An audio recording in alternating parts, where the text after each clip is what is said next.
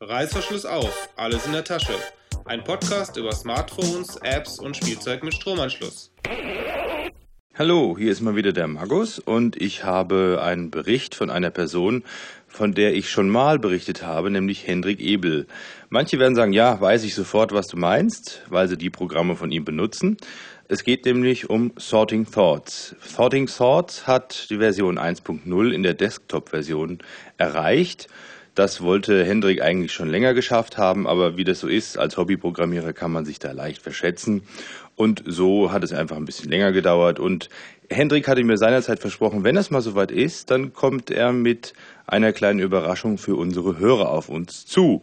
Da der Puckcast nicht mehr existiert, zu dessen Zeiten ich damals über diese Anwendung berichtet habe, hat er sich jetzt bei In der Tasche gemeldet und hat, wie gesagt, eine kleine Überraschung, aber dazu später mehr. Thoughting Thoughts. Was kann dieses Programm? Im weitesten Sinne ist es so eine Art Getting Things Done, aber eben nicht nach dem Diktat des Erfinders von Getting Things Done, sondern nach Hendricks eigenen Gedanken und Vorstellungen, wie man sich selber am besten organisieren kann. Und das macht er auf folgende Art und Weise, weil man muss sich ja einmal unterwegs seine Gedanken machen können und natürlich auch auf dem Desktop. Und so hat er sich eben daran gemacht, auf den mobilen Plattformen, hier insbesondere WebOS und Android ein Programm zur Verfügung zu stellen. Das ist dann auch kostenlos. Und die Desktop-Version, die ist jetzt wie gesagt in Version 1.0 erschienen und für die möchte er ein bisschen Geld haben. Was aber war die Zielsetzung für dieses Thoughting Thoughts in der Version 1.0? Ganz einfach. Es soll einfach sein, es soll sicher sein, es soll Vertrauenswürdigkeit ausstrahlen und es soll für den Nutzer flexibel zu handhaben sein. Dann komme ich doch gleich mal zu den Hauptfunktionen des Programms. Es gibt eine Notizzettelfunktion und eine Art Gedankenverwaltung für Job und Zuhause. Das ist eigentlich das ideale persönliche Wissensmanagement für das Selbstmanagement. Es ist relativ intuitiv gestaltet. Ich habe es mir angeschaut und ich kann dem nur zustimmen, was Hendrik auf seiner Homepage schreibt, ist wirklich wahr. Das ist sehr, sehr intuitiv für mich nachzuvollziehen gewesen, wie man sich da hier schnell einen eigenen Strukturbaum aufbauen kann und so sein Wissen, seine Aufgaben strukturiert abarbeiten kann. Das, wie gesagt, Wichtigste war ihm eben, dass man neben der mobilen auch die Desktop-Abgleichvariante zur Verfügung gestellt bekommt. Dafür hat er sich eben auf den Hosenboden gesetzt und hat mal eine Desktop-App geschrieben.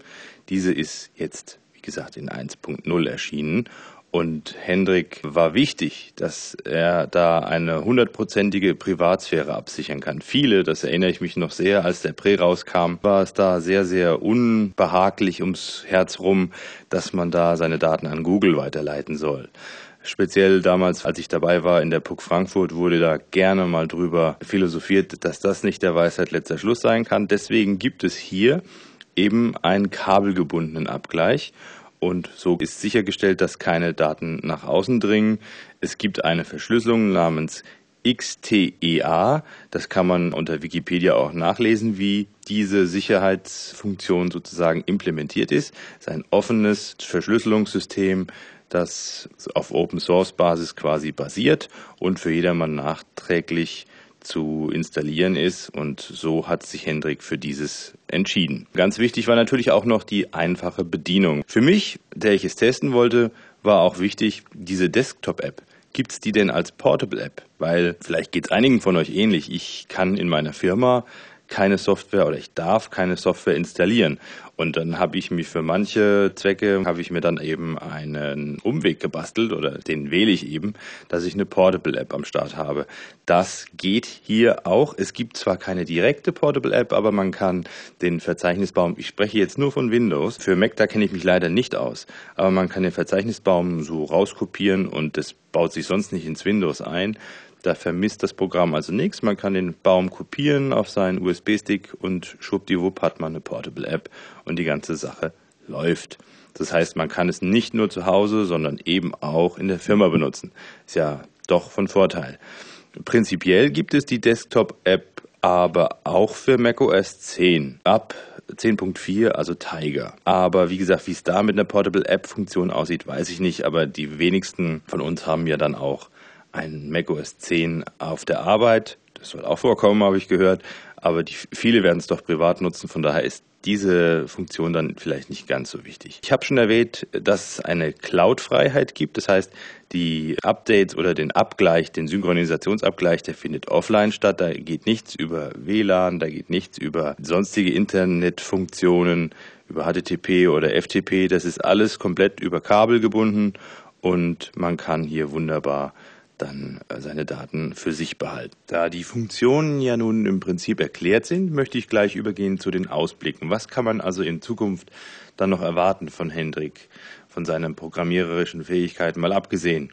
Und zwar, man kann damit rechnen, dass man Dateien in den Verzeichnisstrukturen von Thoughting Sorts einbinden kann. Also wenn man jetzt zum Beispiel eine Word-Datei hat oder eine Textdatei oder eine PowerPoint-Datei, kann man die später da einbinden. Darauf wird dann sozusagen verlinkt werden und man kann das dann auch noch in HTML exportieren und dann ist eben der Link zu dem Dokument dort in der HTML-Struktur mit eingebunden. Für die Android-App speziell wird eine Suche, das Sortieren und das Farbmarkieren noch nachgeliefert. Und da Palm jetzt nicht mehr Palm ist, sondern HP Palm. Die Entwicklung geht auch da weiter. Hendrik bleibt Palm auf jeden Fall treu. Und es gibt ein neues Entwickler-Framework und auf das hat er sich schon gestürzt. Und aus diesem Framework heraus wird es also für eine Tablet-Anwendung das Tablett ist ja schon angekündigt von HP, auch eine HD-Version des Programms Thoughting Swords geben. Sollte das Geschilderte nun für euch interessant geklungen haben, dann könnt ihr euch auf der Homepage von Thoughting Swords, wir werden dann natürlich darauf verlinken, einmal anschauen, wie das Lizenzmodell aussieht. Ihr könnt für 30 Tage auf jeden Fall die Desktop-App sonst testen. Wie gesagt, die Applikationen für die mobilen Plattformen sind kostenlos und die Einer-Lizenz für den Desktop kostet knapp 27 Euro. Es gibt auch ein Fünfer-Paket für die Lizenzen. Da kostet es dann 50 Euro und das ist ein Einführungsangebot. Es gibt einen Rabatt von 25 Prozent zur Feier der 1.0er Version. Aber natürlich wird fleißig dran weitergearbeitet.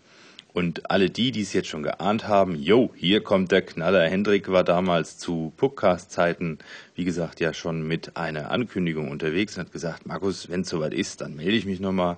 Yo, wir kriegen drei Lizenzen von ihm spendiert und alle, die jetzt sagen, Mensch, das klingt interessant, ich hatte das eh schon mal probiert oder ich möchte es einfach mal probieren und möchte eine Lizenz gewinnen, mailt uns an mail in der Tasche.de. Die genaue Mailadresse findet ihr auch nochmal in den Show Notes.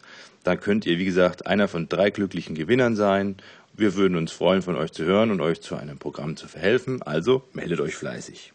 Ja, das soll es für dieses Mal gewesen sein und bleibt uns treu und wir kommen bald wieder mit irgendwelchen News zur Szene. Reißverschluss wieder zu, beim nächsten Mal ist etwas Neues in der Tasche. Die Shownotes und weitere Folgen findet ihr unter www.indertasche.de. Anregungen, Kritik und Fragen könnt ihr uns per Mail an mail.indertasche.de schicken oder ihr sprecht auf unseren Anrufverantworter unter 02131 4052 3 mal die 9. Vielen Dank fürs Zuhören und nicht vergessen, wenn es euch gefallen hat, würden wir uns über Werbung für uns und Spenden an uns sehr freuen.